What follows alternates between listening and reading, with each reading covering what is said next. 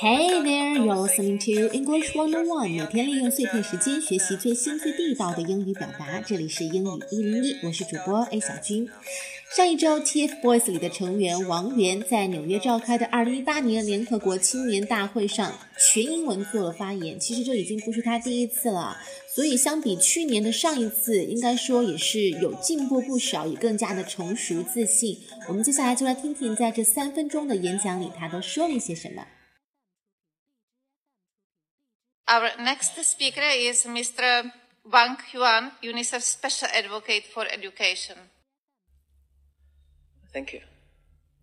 Dear Excellencies, friends and colleagues, in my role as UNICEF Special Advocate for Education, I've said for myself how education is a key factor in building happy, confident, and resilient children. I visited two child-friendly schools in Sanjiang County last year where school has become a fun experience where children are encouraged to work together to create solutions to problems and to learn important life skills which will set them up for success in the future.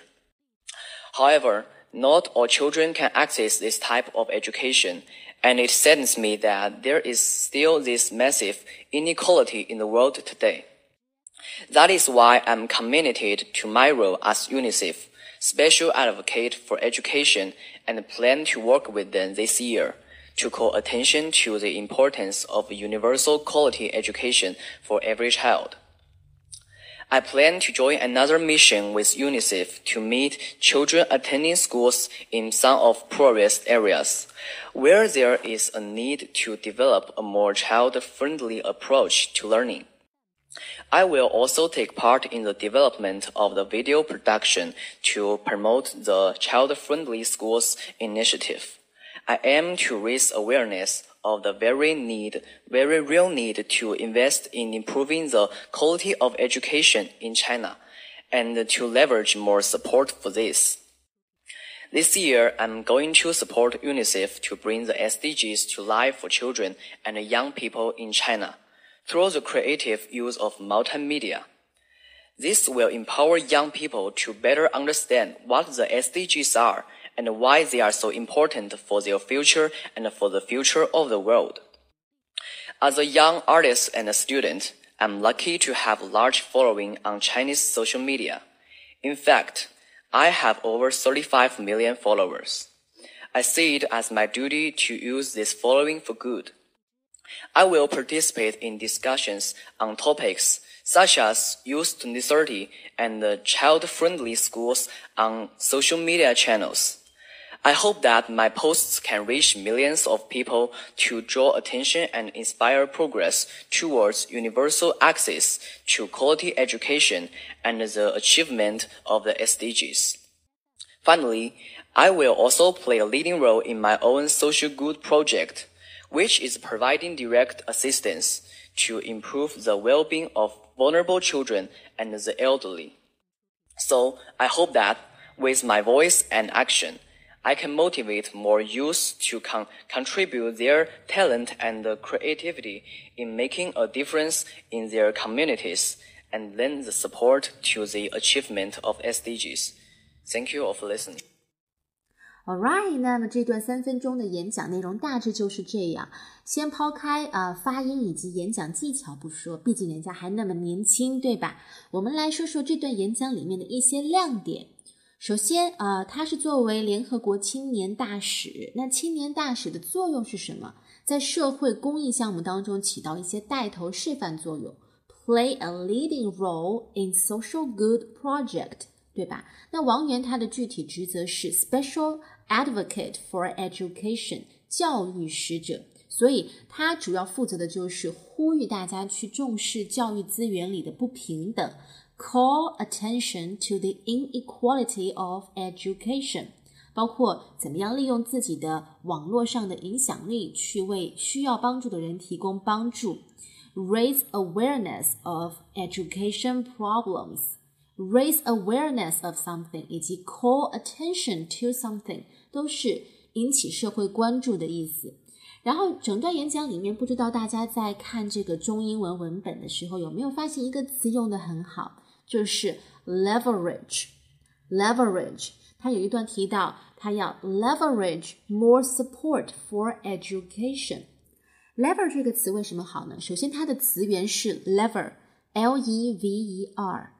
什么是 lever？The lever is a tool for getting more work done with less physical force. With the right leverage, you might be able to lift a heavy box. 大家听出来了吗？这个就是我们在中学物理里面学的杠杆。那某一位科学家说过嘛，只要给我一个合适的杠杆，我就可以撬起地球。With the right leverage, I might be able to lift the earth，是吧？所以 leverage 杠杆。那它除了表示物理里面的效应，它也可以用来做一些隐喻、比喻。It can also refers to non-physical situations too. For example, the power to move or influence others is also leverage. 当你具备影响力去影响别人，也可以用 leverage 这个词。 Since your boss has the power to fire you, that's a lot of leverage to get you to do what he wants.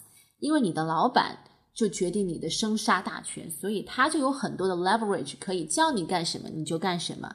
或者说，if your friend owes you a favor, then you have leverage to get a favor of your own。如果你的朋友欠你一个人情，那么你就拥有 leverage，可以找一个机会让他还你这份人情，帮你一个忙。 所以王源提到了，他要 leverage more support for education through the creative use of multimedia，运用多媒体上的影响力为社会做些贡献。那接下来他就说到了，他在中国的社交媒体上有非常多的粉丝。He said, "I am lucky to have large following on Chinese social media." 这个地方的粉丝，他用了 following 这个英文词汇。So a following is a group of fans。比方说啊、uh,，The Beatles had a huge following。Beatles 这个乐队有庞大的粉丝团体。那在中国的社交媒体上，王源 he has over thirty five million followers，他有超过三千五百万的 followers。 那他会觉得这样的影响力也是一份责任。He see it as his duty to use this following for good. Use something for good 就是把某种资源做成做一些有益的事情。He said, "I hope that my posts can reach millions of people." 这个地方的 reach 指的就是我发的微博可以被成千上万的人看到。我们知道 reach 这个词，它平常表示伸手去够什么东西，move forward or upward in order to touch，对吧？比如说伸手到架子上去拿玻璃杯，reach for a glass on a high shelf。但同时，this word can also be used in a metaphorical sense，它也可以用来打比喻。比方说，你已经到了可以去办驾照的年纪了，reach the age you can get your driver's license。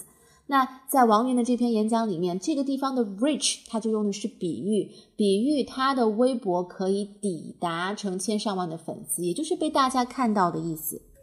所以你看，一篇演讲里面，可能我们绝大多数人因为不是 native speaker，没有办法做到字字珠玑，每一句话里面的措辞造句都特别的地道。但是整个篇幅里面，如果有一两个亮点，也会容易被人家记住的。